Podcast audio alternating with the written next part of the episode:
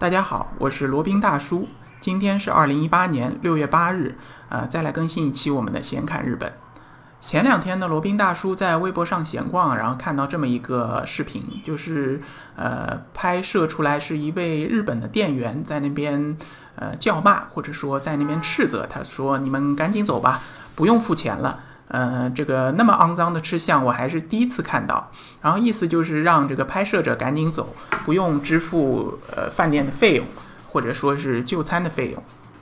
那个微博的内容上面写着呢，就是因为呃两位女生她们是到大阪那边去吃烤肉自助餐，也就是所谓的烤肉放题，呃包括海鲜和烤肉，呃这些食材九十分钟内可以任吃的。然后因为在就餐过程当中觉得店员的服务态度不好，针对中国人和针对日本人的服务态度。差别非常大，所以在前台的时候希望能让店长来，然后跟他沟通一下这个事情，但是跟店员起了争执，于是一怒之下呢，就把这个相机拿起来，手机拿起来，把他们拍了下来。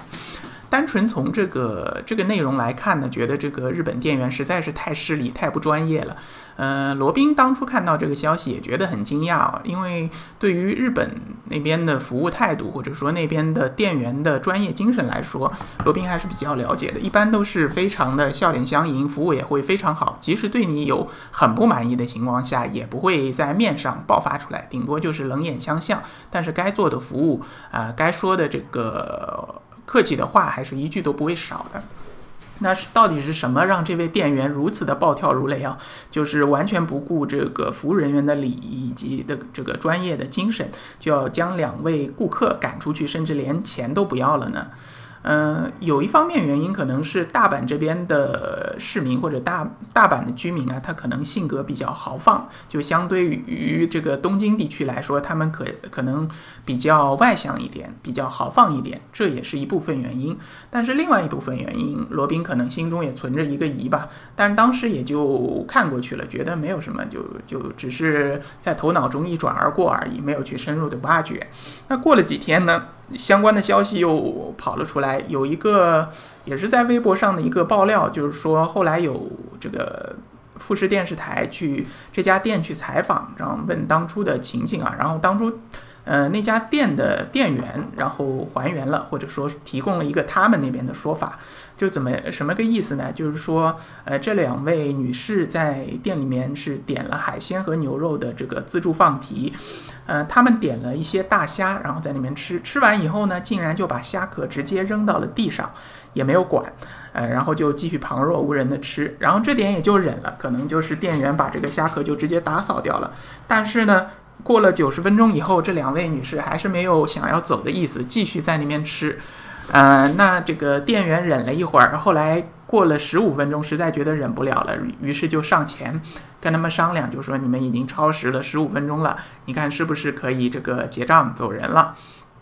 那两位女士终于还是同意走了。但是呢，在前台结账的时候，其中一位突然拿出了手机，呃，拍摄这个店员。然后店员呢，显然是不愿意被他拍下来的，然后就跟他起了争执。据称呢，在前台那边足足争执了有三十分钟。然后那位店员实在是受不了了，他说：“你们要不走吧，呃，那个钱也不要付了，我实在是受不了了。”然后这么肮脏的吃法，我还是第一次看到。呃，于是就接到了前面我们看到的那些视频啊。呃，这个，这个，这个前后两种不同的说法，差距也是非常的大，几乎一是一种罗生门的这样的感觉了。因为店方的这种说法，其实也没有什么实证，也没有什么视频可以佐证，只是他们的一面之词。呃，那罗宾就起了好奇心，然后于是就查了一下这家店到底是什么样的一家店。嗯，查了一下这家店是叫牛角啊，在这个日本也是有非常多的连锁的店。嗯，在大阪那边有好多店啊，也应该有十几家的样子。它确实是有提供这个呃和牛以及海鲜的一个自助餐的放题。呃，放题就是说任吃啊，就在一个规定的时间内，你可以随意的取用它的食材，自己去烤，然后自己去食用。但是呢，在它的官网的首页上面还有一些提醒啊，就是说，第一是那个吃饭的时间或者就餐的时间呢是九十分钟以内，然后第二呢，你最后一轮点餐的时间呢是在七十分钟以内。然后第二条，它上面写着，就因为食材是比较珍贵的，那请在点的时候呢不要浪费，不要一下子点太多，请这个以珍惜食材呃为为要，或者说希望食客希望顾客能够珍惜这个食材，不要浪费这些食材。那显然呢，这个这两位顾客他显然是，呃有没有浪费我不知道，但是他没有。没有遵守一个就餐的礼仪，他是把这个虾壳扔到了地上。如果这个呃餐厅的服务员说的话是真的话，那扔在地上这个行为，就无论是在中国还是在这个。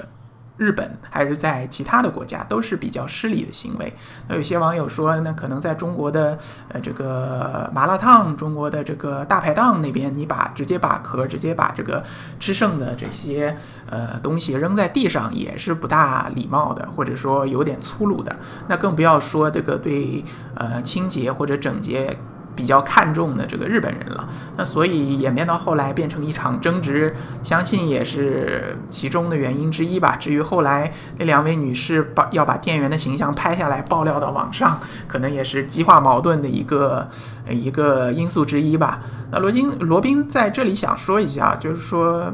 吃这个自助餐确实是希望能把这个本钱吃回来。但是呢，就希望吃相确实不要太难看，因为毕竟在国外嘛，在日本也好，在美国也好，在其他国家也好，呃，中国游客也是代表着这个中国的一个形象之一嘛。我们不希望能够为国争光，那至至少也不要为为国这个抹黑嘛。呃，吃自助餐，你第一不要浪费，第二就是不要这个大声的喧哗，也不要。把这个吃剩的这个骨头啊、壳啊扔的到处都是，这个是作为一个就餐者的一个基本礼仪吧，呃。